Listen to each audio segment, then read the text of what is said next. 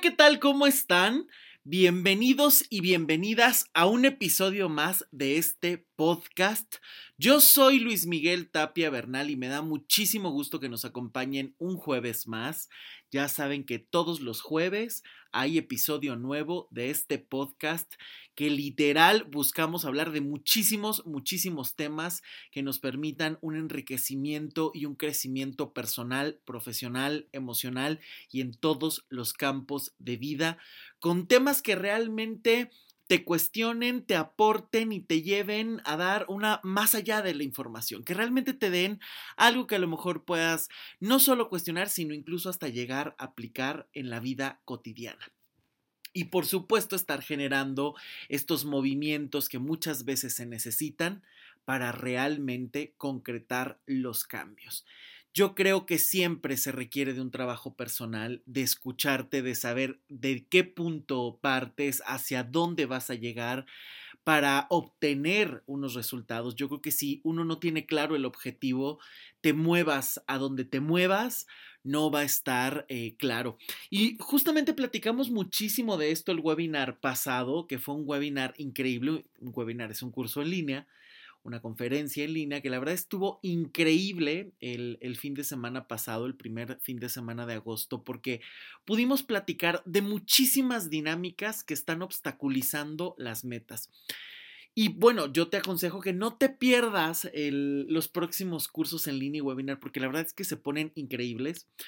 Eh, te permiten realmente profundizar en un tema, porque normalmente doy toda una explicación muy detallada, muy profunda, con conceptos, ejemplos, pero de una manera en la que lo puedas ir digiriendo y adaptando a tu vida.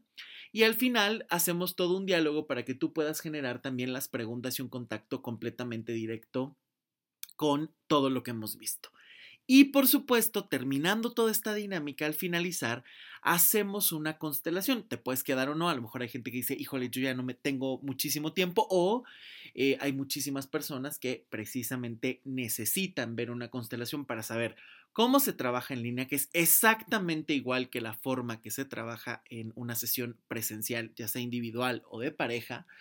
Y por supuesto, el que conozcan la metodología, cómo se trabaja una constelación y poder aclarar todas tus dudas al poderla ver, porque muchas veces es difícil explicarla, hay muchísimos tabúes, qué es una constelación, cómo se hace, realmente sirve, pero cuántos temas toca, pero es que me asusta, pero es que cuánto tiempo tiene que durar.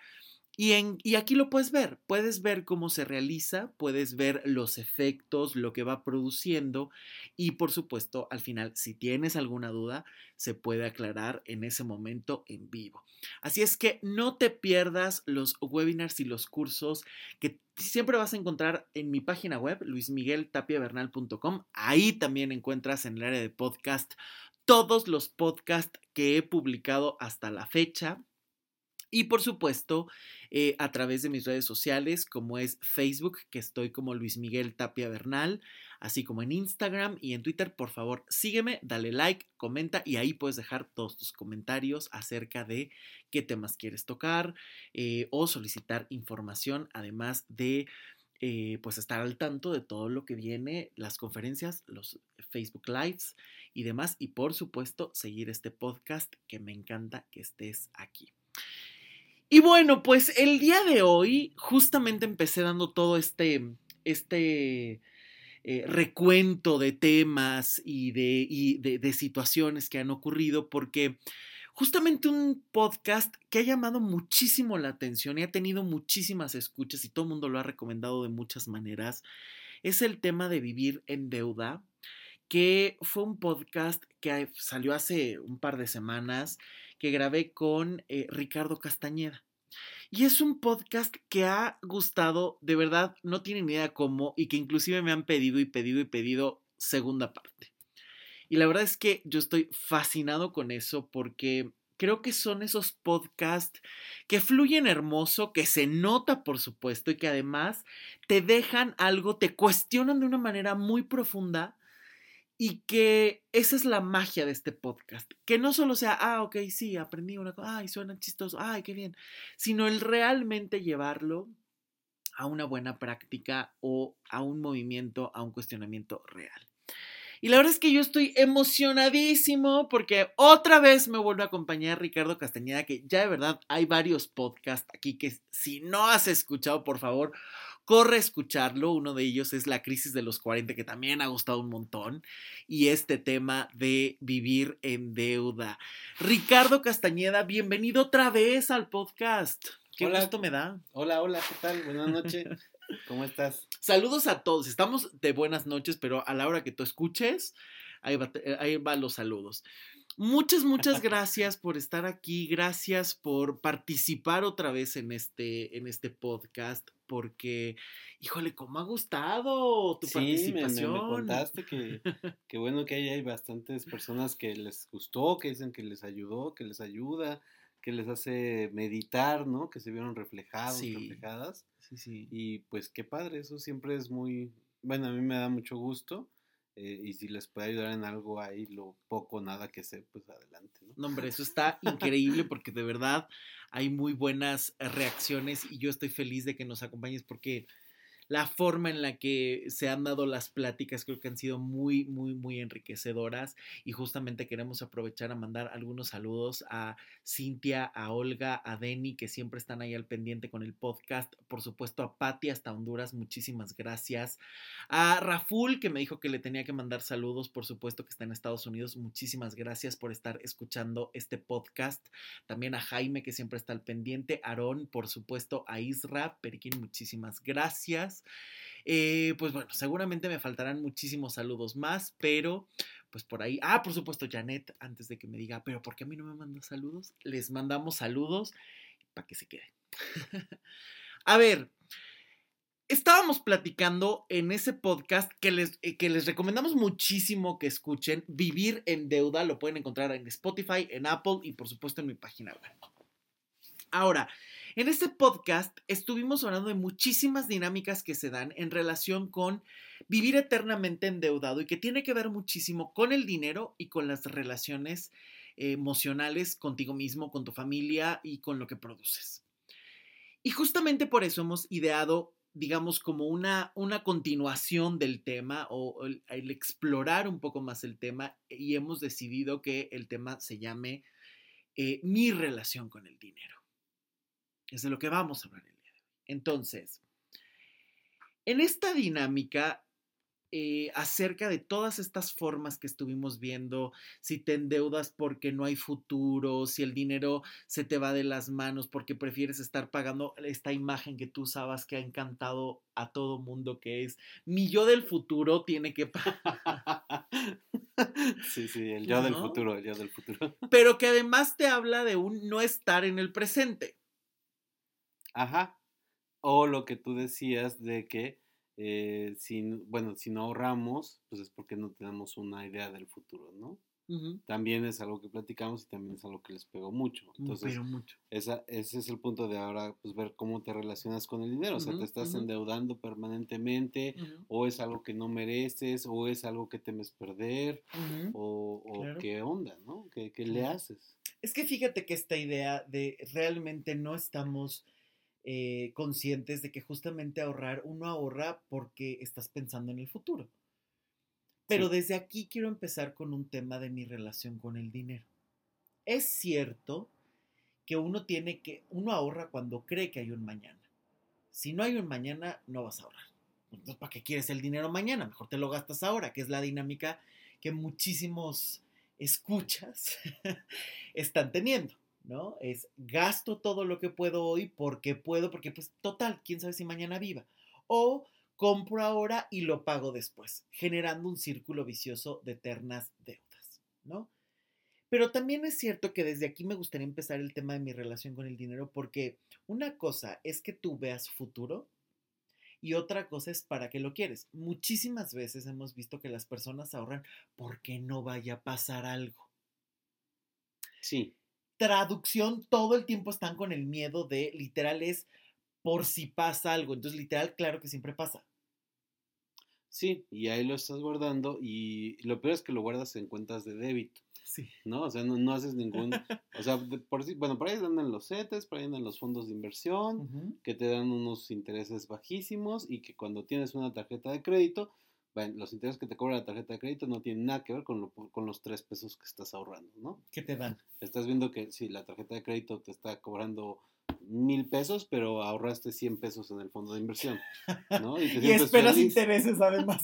Sí, sí, sí, o sea, no, es que sí, el fondo de inversión me dio mil. Sí, pero acabas de pagar mil, diez mil de intereses en Sí, tu claro. tarjeta de Sí, crédito, claro, ¿no? Sí. Entonces, lo ahorras, ¿cómo lo estás ahorrando? Lo estás ahorrando abajo del colchón, lo estás ahorrando en tu tarjeta de débito que no te da absolutamente nada no. y que algunos esquemas incluso te cobran porque si no tienes menos de 400 pesos te empiezan a cobrar.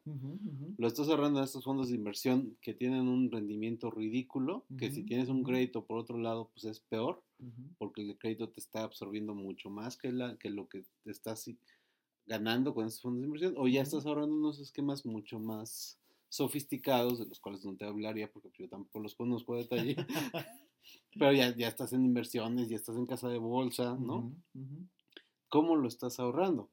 Y también cómo lo estás invirtiendo, ¿no? Porque Sí. esa palabra de invertir, Sí. la gente la utiliza eh, como una palabra que les gusta, ¿no? O Sí, sea, de moda incluso.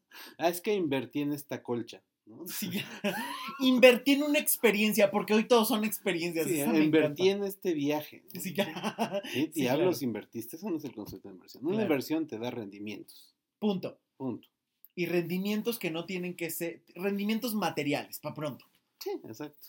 ¿no? Porque obviamente todo el mundo dice, no, pero es que fue la inversión de tener una super experiencia. Sí, eso es una cosa y es un campo, pero aquí estamos hablando de cómo vas a invertir tu dinero para generar más dinero, más ingresos, más cosas materiales. Pues llamando las cosas como son, ¿no? Digo, na- hay referencias en películas serio relacionadas. sí. En la de Casi Divas, una chica le preguntan, ¿qué le cambiarías al país, no? Ajá. Ella es de Oaxaca, y dice, pues yo le cambiaría el nombre. Dice, ¿por qué? Dice, no, pues es que aquí en la capital no es lo mismo que en Oaxaca, ¿no? No, no, no hablamos de una realidad similar, no tiene nada que ver. Entonces, si empezamos a llamar las cosas por su nombre, tal vez por ahí podemos empezar a generar los cambios. Ok. Entonces, llamemos las cosas por su nombre. Te vas de viaje, te da utilidad, te da felicidad, te da alegría, tu viaje, tu colcha, tu lo que quieras, Tus zapatitos. tus tu zapatitos, tu mascarilla. de tu mascarilla, sí. Todo eso te gusta. Tu láser en la cara. No, olvídate. No estás invirtiendo. ¿no? Te lo estás gastando. Sí, Quieres gastártelo, gástatelo, pero no lo llames inversión. exacto. Tal exacto. vez si lo estás, si, si empezamos a llamar las cosas por su nombre, empezaremos a hacer una verdadera conciencia de qué es inversión y qué no. Eso me gusta. Y tienes toda la razón, porque creo que ahora se está hablando de mil cosas que no tienen nada que ver y que justamente es, es que invertí en esto, es que invertí en aquello. Entonces, claro, puedes gastar, que es otra cosa, en lo que tú quieras, pero en qué momento inviertes y en qué momento ahorras. Que aquí estamos hablando de tres dinámicas completamente distintas. Una cosa es eh, el generar dinero y gastarlo. Otra cosa es el ahorrarlo para lo que tú quieras, un bien mayor, tener a, a futuro otra cosa, lo que tú quieras. Y el otro lado es cómo inviertes ese dinero para generar mayores ganancias. Correcto. Esas son las tres dinámicas. Entonces Sí. tenemos que empezar a llamar las cosas por su nombre porque si no hoy, en estas nuevas onditas, New Age, donde todo hay que ser políticamente correcto y diplomático, entonces es voy a Starbucks porque voy a una experiencia y esa experiencia es una inversión en mi bienestar. Eso no es inversión. No. Es un gasto. Correcto. Es un gasto que puede redundar en una satisfacción y está genial. Eso no quiere decir que te prives de cosas, sino que sepas priorizar, que creo que aquí es donde empezamos con un tema que es lo más difícil. Creo que la gente no sabe priorizar. Exacto. Y no valora el valor de la experiencia como tal. O sea, dices, Sí, yo voy al Starbucks porque me hace sentir feliz. Bueno, Sí. Starbucks te cuesta, en el mejor de los casos, 50 pesos. En una semana son 250, ujú, en un mes son 1000 pesos. ujú, ¿No? totalmente. Entonces, realmente es, es una satisfacción que tú quieres echarle mil pesos al Starbucks cada mes, ¿no? Si tú ganas 10 mil pesos, entonces estamos hablando del 10% de tu ingreso, Totalmente, es cierto. ¿no? Incluso si Oh, ganas 20 mil es el claro. 5%. Claro. Bueno, ok. Entonces, eh, ¿realmente tu Starbucks diario vale el 5% de lo que inviertes o el 10% de lo que ganas, perdón? Sí, claro. No, y que además, eso que ganas, lo que cuesta ganarlo. Claro. las horas, el- la satisfacción o no que te dé el trabajo, en fin, porque también tiene que ver con esos temas, ¿no? Claro. Que no nos vamos a ahondar porque eso es tema para otro podcast. No, porque claro, el tema del trabajo y si te gusta, no te gusta y lo que ganas, eh, da para mucho y eso quiero que sea otro tema, otro podcast donde te voy a, a- a invitar seguramente. Pero. Con gusto. Encantado yo. pero este tema que, que estás tocando es muy importante. O sea, fíjate cómo, si lo pones en perspectiva con lo que ganas, en realidad cuánto se te está yendo. ¿no? Y ojo, como bien dijiste, en el mejor de los casos son 50 pesos. Ajá. Sabemos que de repente la- es que es la bebidita, pero sí ponle, pero es que me falta el pastelito para Sí. acompañarlo y la Sí, pero ya te la pides grande con chantilly, Venti con chantilly y popote reciclable que es un cuesta, peso, por supuesto. además. Y con la- galletita. Y la donita Claro. son 100 pesos. Sí, ¿no? claro. Entonces ya son. Jodido. Sí, ya son 500 a la semana, 4 mil, no, 2 mil al mes, Por poco. por poco. Dios. O sea, y imagínate, ganas 10 mil pesos, ya te echaste 2 mil pesos ahí. No, bueno, y pagas renta y pagas servicios y pagas la tarjeta de crédito de lo que compraste hace 5 años porque lo metiste a 46 reencarnaciones. No, bueno. O peor, pagas el Starbucks con la tarjeta de crédito y luego no pagas la tarjeta de crédito. Y pagas el mínimo, que es lo que justo nos decías en, la, en, en- en el programa pasado, es lo que nunca hay que hacer, vivir pagando el mínimo. Ajá. Nunca. Digo, Esto eso- tatúenselo. Espero que nadie lo haga, pero si alguien lo está haciendo, pare a partir de mañana. Pero ya. Sí, exacto. Ahora, hay dinámicas muy interesantes porque, por ejemplo, está este tema de que literal hay personas que les hormiguea el dinero en las manos. Que les hace cosquillas el dinero en las manos y literal, en cuanto llega, bueno, creo que ni llega y ya lo tienen destinado o a pagar deudas o a gastárselo en cualquier cosa completamente absurda, simple o, como tú bien estás diciendo, sin siquiera un futuro de ahorro o una cuestión de inversión. Eso ni existe ni pasa por su cabeza. Sí, sí. Ahí me acuerdo de, de otra película, no me acuerdo cómo se llama, ojalá y algún día me acuerde y te diré. porque, o sea, yo, yo me enteré porque alguien me lo contó, ¿no? ¿Has visto esa película? Esa película es maravillosa, la veo y dice, es que esa parte es maravillosa. Y entonces era una señora que dice, el dinero es como el estiércol. El dinero- Oh. Tienes que, en la, el dinero en las manos apesta.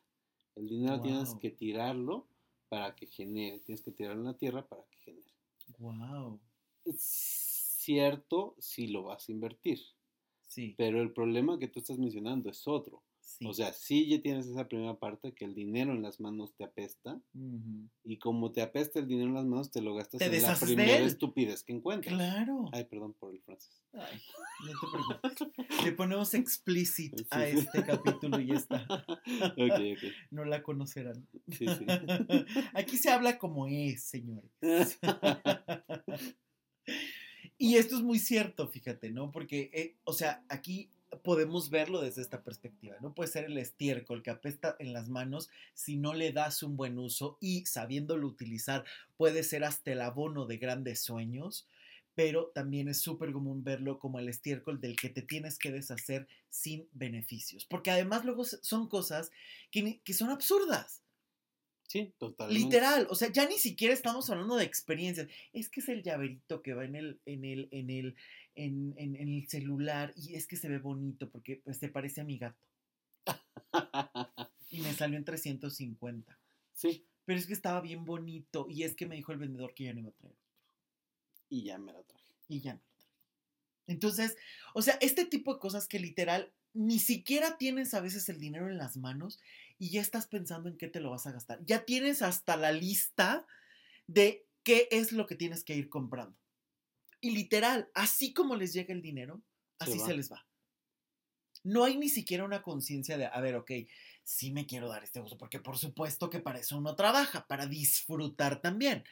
Pero no, esto ya, tra- pero transgrede todas las cosas, es, me gasto toda la quincena y todavía gasto en tarjetas de crédito porque me hizo falta dinero.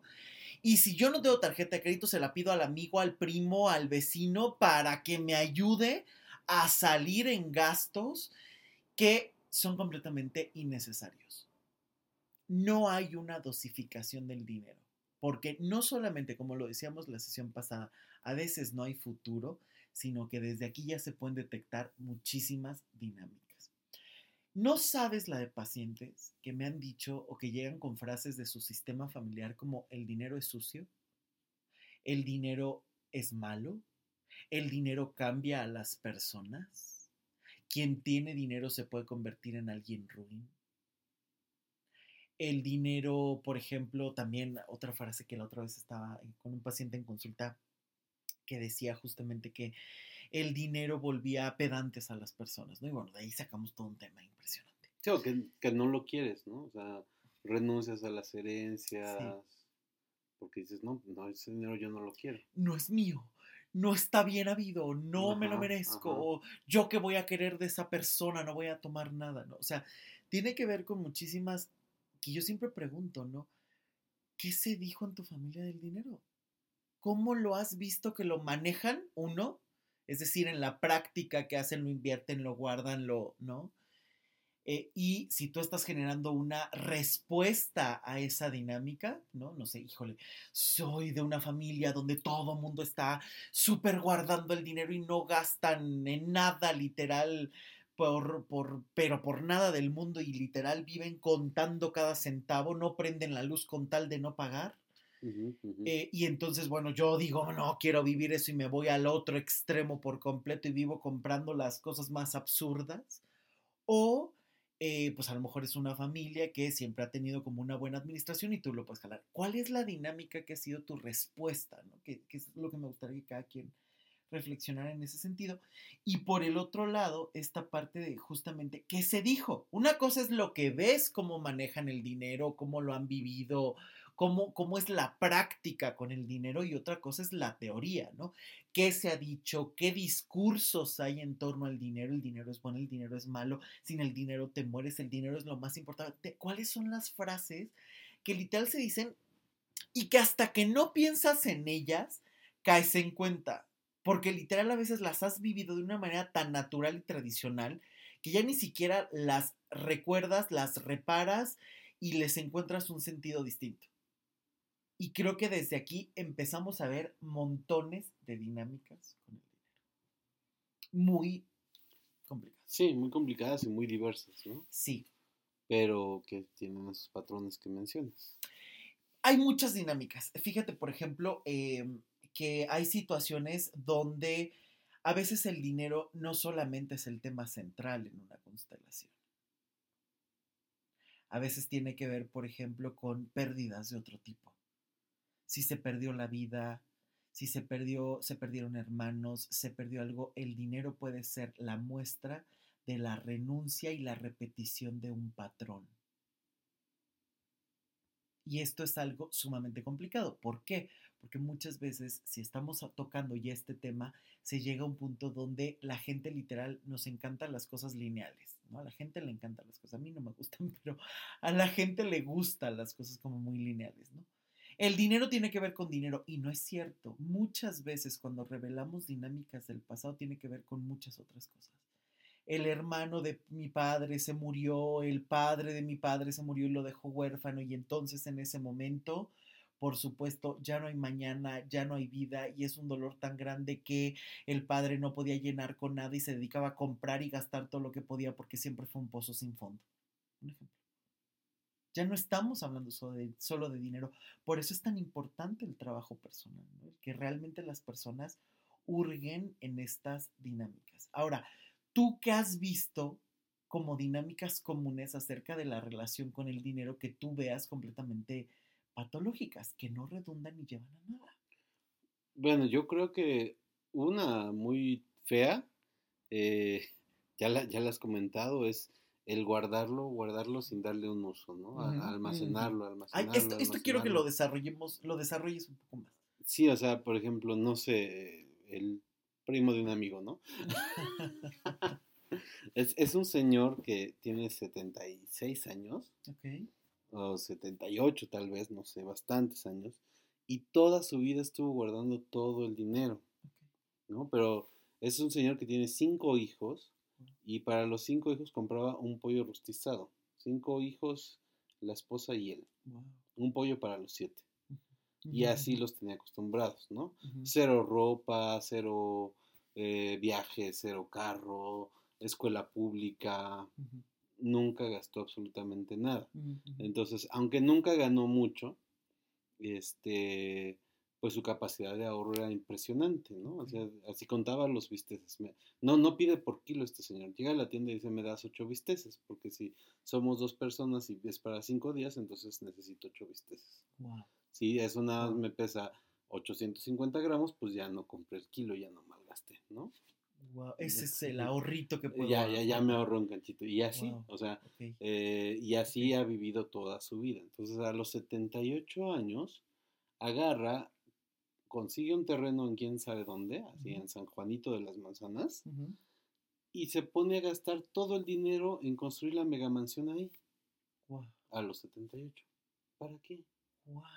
No, o sea, como, ¿para qué? Claro. Ya hay futuro.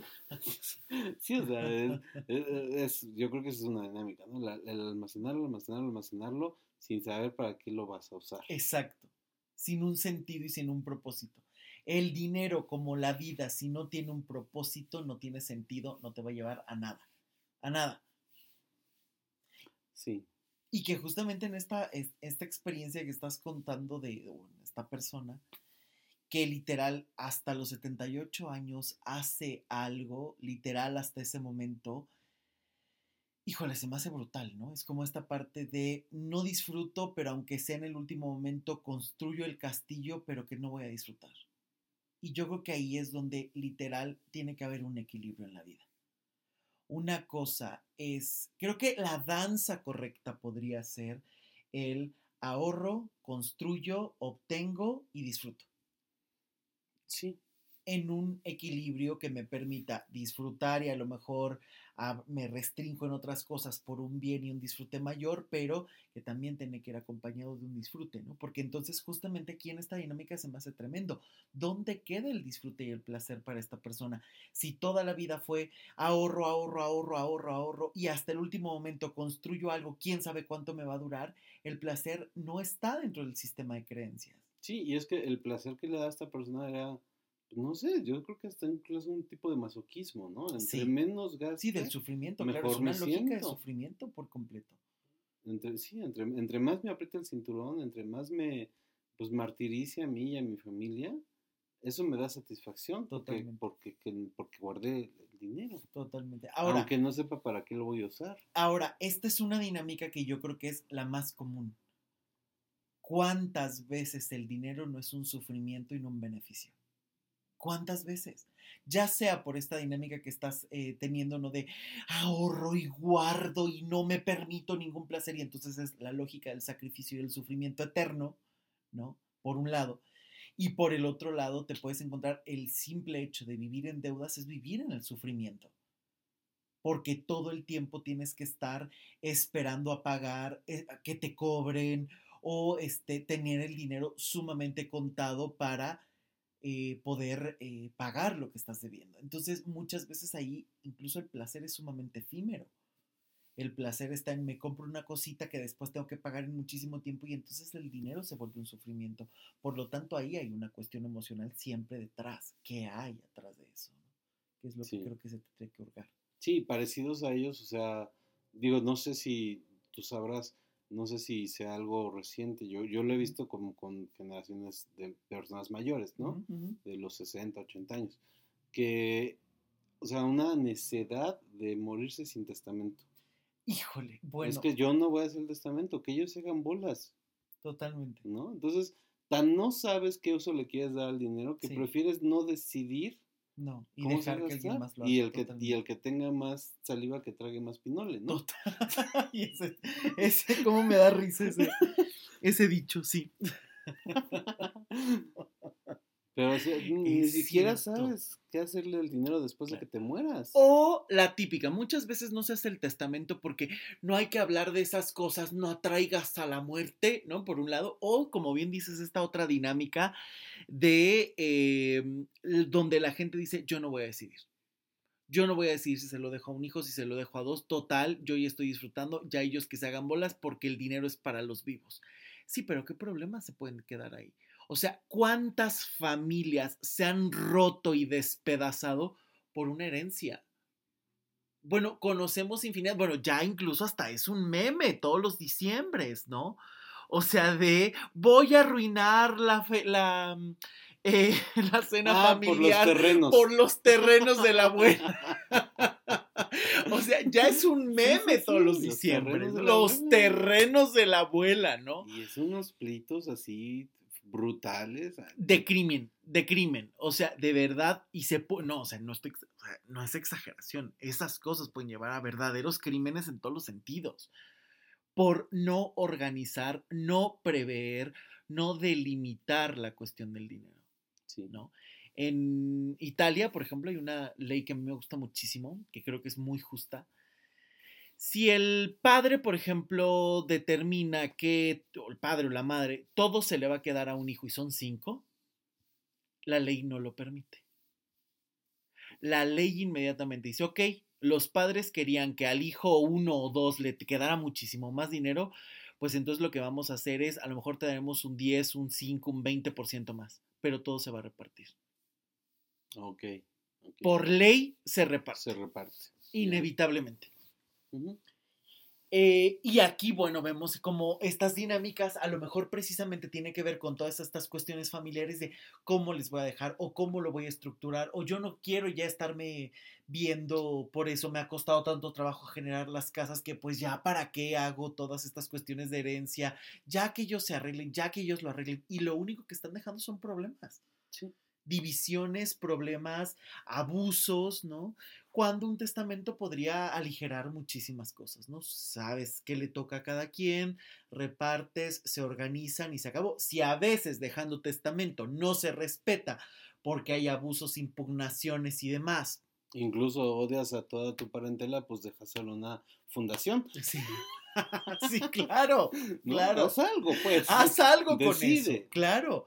O sea, que justamente es esta continuidad del dinero, lo que hiciste, cómo va a dar más vida, ¿no? Y creo que esto, también tiene que ver con, muchísimas otro, con muchísimos otros temas, ¿no? Muchas veces el valor que le das a lo que construiste, cómo vas a permitir que los otros lo hagan o lo puedan hacer crecer, eh, sí, cómo los hijos también lo reciben, ¿no? O sea, son, son dinámicas muy, muy tremendas en este, en este punto, ¿no? Pero a ver. Sí, y es que también, digo, ese es otro problema relacionado con este, ¿no? Que, que dices, está el dicho de que abuelo millonario, padre rico, hijo por Dios. Ay, claro, sí. Entonces, si tú generaste un chorro de dinero, ¿no? Y, y, vas haciendo a tu hijo que, que, sabes que tiene la vida medio resuelta, entonces lo que estás haciendo pues es un aragancito. Sí, ¿no? Está esperando a que te mueras para quedarse con todo, pero alguien que no va a generar nada. No. no, porque no tiene las herramientas. El padre, el abuelo que se han puesto a trabajar, que han aprendido a generar dinero, lo valoran, lo invierten y saben qué hacer con él. Al que no le ha costado solo sabe gastar. Ajá, y es el que, es, esa es la persona que el dinero le apesta en las manos. Exacto, esa, y también yo creo que tiene muchísimo que ver con vuelvo a lo mismo, otras dinámicas a lo mejor familiares y demás, pero también con muchísima satisfacción, insatisfacción. ¿Cuántas veces la única satisfacción que tienen es gastar ese dinero? Porque ahí y solo ahí le encuentran un sentido a su vida. Porque todos los demás campos son completamente estériles. Claro.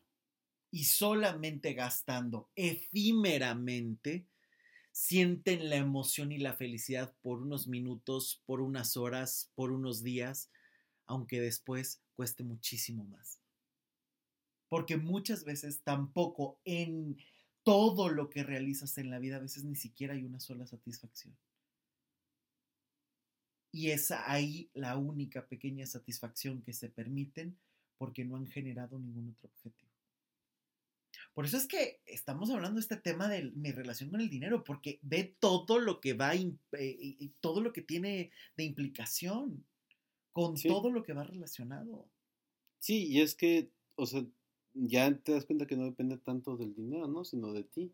Sí, siempre. O sea, porque malo si no lo tienes y malo si lo tienes. siempre, claro. Malo si lo tienes, peor si no. sí. Lo, lo tienes, eh, lo desperdicias. No lo tienes, entonces vives buscándolo, vives arrastrándote atrás de él, o vives lamentándote porque no lo tienes. Totalmente. Yo me acuerdo que yo, de, de chiquillo, bueno, de menor, les decía a las personas, sí, porque, no sé, me decían, es que aquí me están ofreciendo un sueldo de 3% mayor que el que yo tengo, y acá es 4 mayor por ciento del que yo tengo, y acá es 5. Entonces, ¿qué me recomiendas? Porque el que me paga menos es el que me interesa más, ¿no? Ajá, ay, claro. Entonces yo a menudo les decía, que no creo que esté tan errado todavía, digo, mira, no importa cuánto ganes, no te va a alcanzar. no, bueno. O sea, tú te las ideas para que no te alcance. Claro, ¿no? claro. Sí, hay gente que gana muchísimo. Y de verdad, como bien dices, se las ingenia para que nunca le alcance, claro. Exacto, exacto. Claro.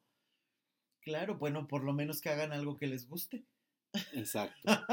si de todas maneras se la viven gastando, por lo menos es algo que te gusta. Como sea, no te alcanzar, pues. Exacto. Más bien apréndete ahí, ¿no? ¿Cuál es el mal menor? Exacto. Pero fíjate, con esto, claro que tiene que ver con muchísimas, muchísimas otras dinámicas y otras cosas, porque una persona, por ejemplo, que literal le quema el dinero en las manos, tiene que ver con muchísimas cosas. Tiene que ver a lo mejor con estos patrones que está repitiendo, que se está, eh, digamos, pueden ser incluso hasta rebeldías. Porque yo recuerdo mucho que cuando estaba estudiando, empezando a estudiar las constelaciones, nos decían, hay dinámicas con los padres que siempre tienes que, son indicios siempre de que algo anda raro. La primera dinámica es que el hijo haga todo lo opuesto a lo que los padres dicen. Si el padre dice blanco y la madre dice gris, el hijo dice negro y me vale. O sea, todo el tiempo están retando, siempre hay una dinámica conflictiva ahí. Que hagan todo lo que los padres quieren te casas con Susanita porque es la mujer perfecta, porque la conocemos desde hace 20 años. Eh, y sobre todo también estos, eh, estas relaciones donde son los grandes amigos y no tienen ni un problema. Siempre hay que desconfiar de esas dinámicas. ¿Por qué lo traigo a colación? Porque cuántas veces estas dinámicas tienen que ver con respuesta a tengo un enojo, mi mamá todo el tiempo vive ahorrando, pues mi forma de demostrar es yo lo gasto en todo. Claro.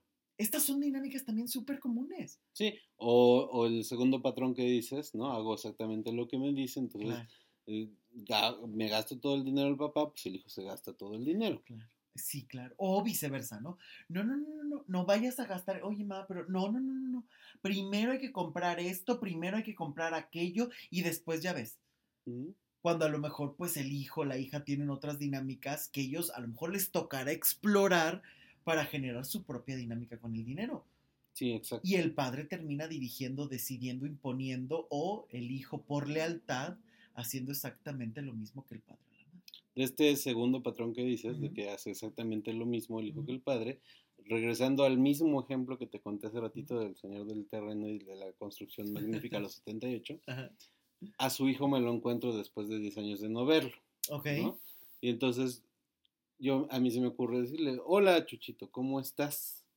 Y me dice, bien, mira, pues aquí tengo mi hijo, mi hija, tengo dos camionetas, tengo una casa en Morelia y tengo un terreno en Uruapan y ya estoy construyendo otra casa en Tamaulipas.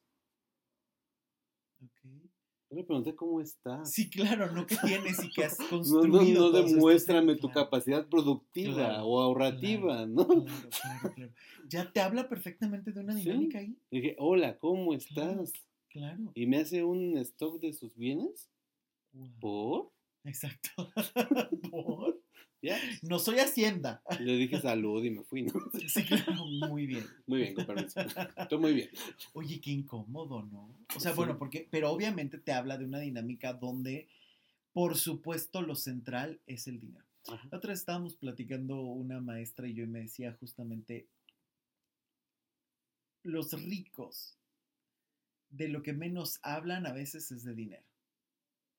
Es una dinámica que yo decía, qué chistoso cómo es. No, pero justamente decía esto. Muchas veces la carencia es de lo que más hablas. Y muchas veces el dinero tiene que, se busca por suplir una carencia que no tiene que ver solo con algo material, sino una carencia completamente emocional. ¿Cuántas veces no hemos visto estas personas que viven mostrando todo lo que compran, todo lo que tienen, porque es la única manera que han generado una vida o incluso tristemente una valía? Por eso es que hablo de esta parte de que muchas veces tiene que ver con una cuestión de carencia emocional. El dinero por sí mismo no tiene sentido, uno le da el sentido para qué lo quieres invertir. Y ahí es donde tú aplicas lo que has aprendido, lo que tú quieres, lo que a ti te mueve, las dinámicas familiares, pero es una cuestión material. Por eso es que también es una cuestión muy liberadora. ¿A qué me refiero con esto? por eso es que se evolucionó del trueque al dinero, porque es la manera más justa y más liberadora que tienes. ¿Cuánto es? Me hiciste un trabajo, es tanto, te pago y se acabó, estamos a mano inclusive que es lo que muchas veces me dicen, es que la terapia, porque se, se cobra la terapia por muchas razones, porque tú le das un sentido a algo que te cuesta. Por eso es que muchas veces cuando la gente dice, es que les voy a regalar las terapias a mis papás, a mis amigos, a mis no sé qué, no siempre le dan un valor porque no te está costando pagarla. Y que a ti no te gusta que alguien más la pague, ¿no? Eh, sí, yo, yo, yo, yo tiendo a ser un poco eh, de decir no, o sea, que por lo menos le, coopere con algo, Por un lado. Por el otro lado, eh, precisamente por esta dinámica. Y por el otro lado, porque a final de cuentas, ¿cuántas veces no tiene que ver más con otros enredos emocionales? Es que me gusta tal persona, pero entonces no me lo digo, pero entonces me acerco con esa persona y entonces me hace un favor, pero entonces me apoyo y entonces empiezas a tejer ahí una telaraña impresionante, cuando a lo mejor lo más fácil hubiera sido contratar a alguien que te diera ese servicio, pagabas y te liberabas. ¿Cuántas veces no tiene que ver con toda una serie de enredos emocionales? Por eso es que digo, el dinero, eh, digamos, tiene un valor porque le das ese valor y lo usas en la medida en la que has aprendido a relacionarte con él familiar y personalmente. Porque cada familia le da un sentido al dinero, una dinámica que ha vivido en la práctica y en la teoría, y que no siempre es congruente. A veces es, el dinero es lo más importante y viven derrochando, o viceversa, ¿no? No, no, no, cochino dinero, pero todo el tiempo están guardando y hasta el último centavo. Por eso es que muchas veces aquí es donde se entra en estas dinámicas que pueden ser muy patológicas, ¿no? Porque te hacen o vivir en deuda, o vivir sin placer, o vivir todo el tiempo eh, también metiéndote en problemas. ¿Cuántas veces no conocemos a estas personas que literal dicen, ya estoy a punto de conseguir algo y se les descompuso el carro, se les descompuso la ventana, se les descompuso no sé qué, el niño se les cayó y ya tuvieron que pagar no sé cuánta cosa? Que a veces tiene que ver con infinidad de pérdidas en el sistema familiar, que es la parte que a mí me encantaría también preguntarle a los que nos están escuchando, ¿no? ¿Qué ha perdido significativo tu familia y quién lo está pagando? Sí. Porque muchísimas veces grandes pérdidas emocionales, personales, de, de, personas me refiero, de individuos, hijos, hermanos, padres, abortos, nacidos, no nacidos, en fin, exparejas, ¿Cuántas veces la forma de pagar y compensar es perdiendo dinero? Porque no sientes que lo mereces. Sí. Sí, sí, que ahí hay toda también toda una relación a veces hasta de culpa con el dinero, ¿no? También por eso muchas veces eh, el dinero, la gente se deshace de este dinero, ¿no? Si papá tuvo una historia difícil, si mi padre no tuvo padre, si no sé, no sé, este tipo de historias, yo me siento culpable teniendo, ¿no? ¿Cuántas veces la gente se siente culpable por tener? Por algo bueno. Y eso ya lo habíamos platicado en algún momento tú y yo, ¿no? Sí, sí, sí. ¿Cuántas veces no es de, híjole, pero es que yo veo que ahorita estoy súper bien en esto, en la cuarentena y teniendo dinero y teniendo trabajo y me siento súper incómodo? ¿Por qué? Claro, ¿cuánto te ha costado tener lo que tienes? Porque además creo que vivimos en una sociedad donde todo el mundo está opinando del dinero de otros, pero yo, o, anhelando el dinero de otros, y yo me pregunto qué estás haciendo para tenerlo. ¿Qué estás haciendo para dejar de comprar esas cosas e invertirlo en otras? ¿Qué estás haciendo para trabajar en ti y relacionarte de otra manera con el dinero? Y muchas veces preguntarte si lo que tú quieres eh, de esa otra persona que sí lo ha tenido, estás dispuesto a hacer la misma dinámica que esa persona. Levantarte a las horas que esa persona lo hace, invertir en lo que esa persona lo hace. Y además ahí adentro hay otro problema, ¿no? O sea, del comparativo. Entonces, ¿por qué diablos quieres tener lo que tiene la otra persona tiene? ¿no? O sea, ¿por qué eres infeliz si no tienes el mismo sueldo que tu amigo? Claro. ¿No? Ay, qué fuerte. no, es que ve todo lo que está relacionado al dinero, ¿no? Claro. Todo. Ya ni qué decir, obviamente, de estas dinámicas de guerras, hambres, migraciones que están en el sistema familiar, que por supuesto que también pegan. Ahora, vamos a ver. El dinero, me encantó esta imagen que tú utilizas. De, ojalá algún día sepamos de qué película es, pero me ah. fascinó esta imagen porque es muy cierto, ¿no? Esta, esta persona que dice, el dinero en las manos apesta. ¿Por qué? Porque justamente se refiere a esta parte, ¿no? Te lo gastas o lo puedes malgastar, pero si lo sabes invertir, incluso te va a dar más. Exacto. Pero tú vas a invertir y vas a buscar más si estás completamente bien relacionado con el dinero, si no estás tratando todo el tiempo de sanar o, subsanar algo a través del dinero, es decir, trabajo muchísimo y con esto le voy a demostrar a mi padre que yo sí generé todo el dinero que puedo y le voy, una vez me, tocó varias, eh, bueno, no una vez, muchas veces han venido infinidad de, personas, principalmente es una dinámica muy de hombres. No excluyo a las mujeres, pero se da de otra manera. Pero, por ejemplo, hay una, un, tema de, de una vez que me llamó muchísimo la atención donde se veía muchísimo enojo en la persona, ¿no? Y entonces estaba hablando justamente de esta dinámica con el dinero. Y entonces una de las frases que siempre decía eh, fue esta parte de le voy a demostrar, y yo le he demostrado a mi papá que tengo mucho más que él y que yo sí supe administrar el dinero, no como él. Wow. Inclusive lo que gano, él lo disfruta. Wow. Y es que desde ahí estás mal, ¿no? ya, claro. ¿Por qué los tienes que demostrarle algo a, alguien, sea tu padre o tu madre? si le tienes que demostrar, estás viviendo como esclavo para esa persona. Punto. Qué ganas de demostrar. Exactamente. ¿Para qué? ¿Por qué? Totalmente. ¿De dónde sale, pues, eso? ¿Qué dinámicas tiene que haber? Claro, por eso es tan importante. Hablamos como de casos, pero lo importante aquí es que cada persona tiene una relación con ese dinero. Cada persona tiene una relación con su sistema familiar. No podemos tener fórmulas mágicas, y es lo que yo siempre he dicho, y a la gente le fascinan las fórmulas mágicas. El piensa positivo y atraes el dinero y se acaba. Sí, ok, lo puedes atraer y después cómo le haces para que realmente generes de otra manera. Sí, no lo vas a traer pensando positivo, ¿no? Jamás. Tal vez lo traerás actuando positivo. Eso me gusta más. Pero pensando, pues no, no va a pasar nada. Del cielo no cae nada más que agua y hielo, no hay más. Sí, claro. No podemos estar esperando que solito caiga, solito llegue, porque justamente el dinero es para los vivos. Porque solamente un vivo lo genera, lo gasta, lo disfruta, lo invierte. Un muerto no lo puede hacer. Y muchas veces, por eso es tan importante trabajar las pérdidas en tu sistema familiar, materiales y económicas, fraudes, estas dinámicas de perder a quien no se menciona, porque muchas veces el dinero, que es una representación también de crecimiento e independencia, porque tampoco vamos a negarlo, una persona que no es independiente económicamente en un mundo como en el que estamos es muchísimo más frágil. Muchísimo más. Sí, pues terrible.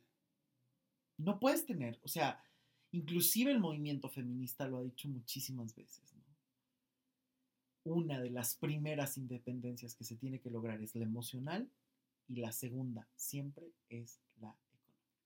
Pero y bueno, digo, no sé si se vale preguntar o si vale eh, ser de este tema, o si no, pues ya me digas que no. o sea, ¿por qué esa... otro podcast? sí, o sea, porque esa tendencia a ser dependiente. O sea, yo me acuerdo en mi caso, claro. Eh, muy personal, yo estaba en preparatoria en cuarto semestre y dije, pues yo puedo dar clases de segundo. Ya yo ya sé. ya pasé por ahí. y entonces Claro, yo agarraba y ponía mis letreritos en la preparatoria mía diciendo doy clases de, no sé si ya sabe matemáticas 3, pues doy clases de matemáticas 1. Ok. Y luego dije, bueno, pero no, no solamente es mi preparatoria, hay cinco preparatorias en mi pueblo. ok. Entonces puse papelitos en las otras cuatro preparatorias. Y entonces desde la preparatoria empezaba yo a, a- a gastar, porque no sé, o sea, como esa idea de depender de alguien, Claro, siempre me pareció aberrante, siempre. ¿no? Pero es que justamente depender viene con otro tema que es la comodidad. Y que tiene, por eso es que siempre, eh, el movimiento feminista siempre dice que hay que obtener esta independencia económica. Yo siempre digo que es la emocional y la económica, porque tú puedes ser completamente independiente económicamente, pero puedes estar dependiendo todo el tiempo emocionalmente y es la misma. Sí, sí, sí. Pero esta dependencia tiene que ver muchas veces o con algo cultural, como lo hemos visto, las mujeres tienen que depender y quedarse en su casa, que es completamente absurdo, ¿no? Porque a final de cuentas cada quien decide cómo quiere vivir su vida y si a ti te gusta y tú decides estar dependiendo, perfecto, pero hay consecuencias. Porque cuántas veces no hemos visto mujeres que dicen, o personas que dicen, yo decido no, tengo la carrera exitosa y lo dejo todo porque quiero dedicarme y después el matrimonio se acaba y se acaba la vida porque no has desarrollado justamente esa independencia. Pero justamente tiene que ver muchísimas veces con algo cultural, como ya lo dije, y no me quiero meter ahora en ese tema porque implica muchísimas otras cosas, dinámicas y cosas muy personales, muy particulares de, de cada situación. Pero por el otro lado encontramos esta dinámica de comodidad. Yo no me hago cargo, hazte cargo tú. Tú genera el dinero y, e incluso tú administralo. Yo aquí estoy bien. Y es una dinámica que puede ser muy cómoda, muy infantil también, y que a veces es la, la pi- la aspiración de muchísimas personas. Sí, que los mantengan. literal. Y no estamos hablando de una cuestión de género, ¿eh? ya estamos hablando de una cuestión que es de personalidad. Sí, y de yo, yo, yo dije O sea, que los sí, no, no, no, no, claro, justamente porque Sí. ya lo vemos de muchas maneras. ¿no? Sí, no, no, no estamos hablando de, de la stepwife, ¿no? Sí. Stepford. No, no, estamos No, hablando. estamos justamente- hablando del- de, la realidad actual, ¿no? O sea, Total. de hombres que dicen, pues a mí que me mantengan. Que me mantenga mi hombre, mi mujer o lo que sea. Sí, claro. mis padres mismos, o sea, que es una dinámica también súper comodina muchas veces, donde no hay, claro, o sea, pero es que justamente esa es la primera independencia o de las primeras que tienes que conseguir, ¿no?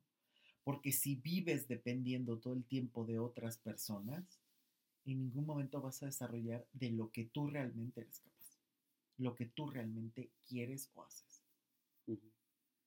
Sí, y, y lo peor es que llegas a, a un escenario en el que nada más te estás lamiendo las heridas porque no puedes ser independiente, ¿no? No, es que no puedo, es que no puedo, es que no puedo. Es que no puedo porque hay muchísimas eh, críticas, es que no puedo porque hay muchísimos obstáculos, es que los otros la tienen más fácil, es que los otros la tienen más difícil, es que ellos sí tienen y nosotros no. Es que, a ver, siempre va a haber más arriba de ti y siempre va a haber más abajo de ti, siempre. ¿Qué haces con lo que tienes? Siempre va a haber alguien más arriba de ti y siempre va a haber alguien más abajo de ti, siempre. Claro. Siempre. A menos que seas Bill Gates y seas el número uno y el hombre más rico de este planeta. O el Ujú, que sea. ya no es Bill Gates, pero ya no es Bill- no sé quién sea. es un árabe. Solamente ahí a lo mejor no hay uno arriba, ¿no? Pero si no estás en ese punto, siempre vas a encontrar uno arriba de ti y uno abajo de ti. Siempre.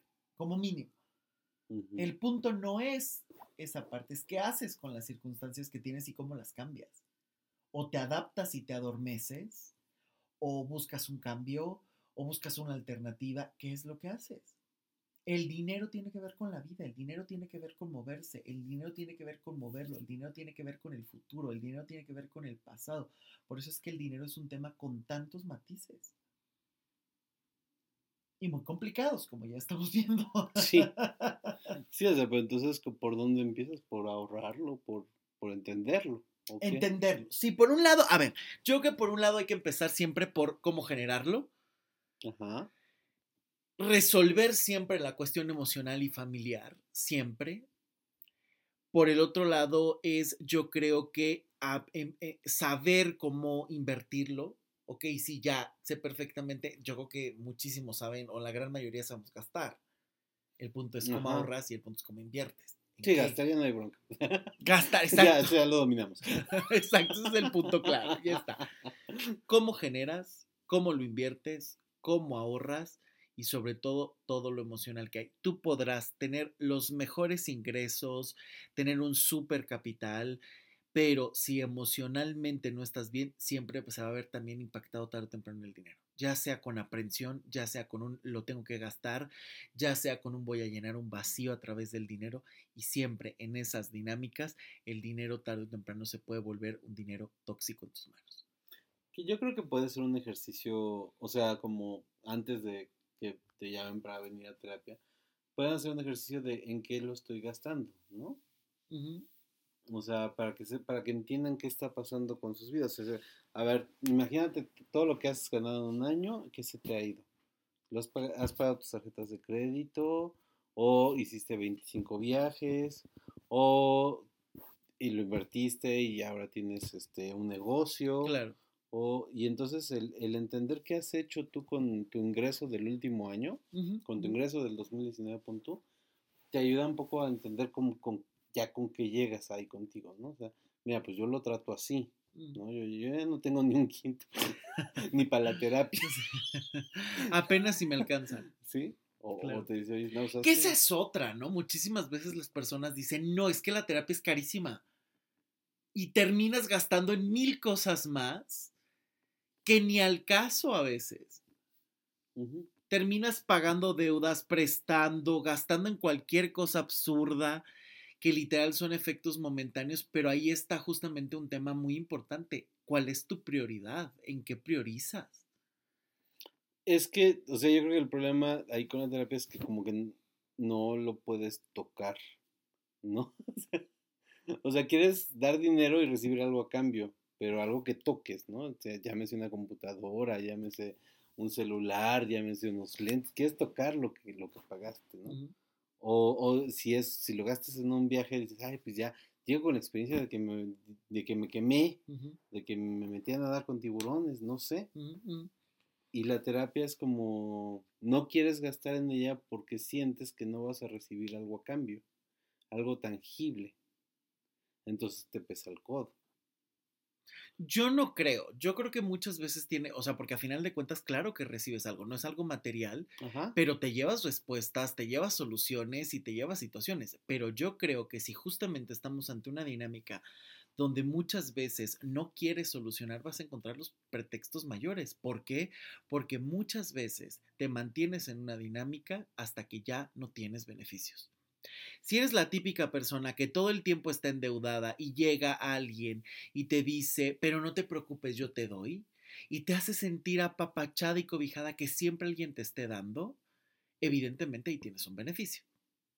Si tú obtuviste el dinero y tú pagas en tu casa y entonces todo el mundo se calla, tú obtienes un beneficio. Aunque después a lo mejor te estés quejando porque vives para los demás, porque no puedes hacer tu vida, porque vives repartiendo tu dinero pero hay un beneficio. Las personas cuando ya no tienen beneficio se quieren mover, cuando no encuentran pretextos.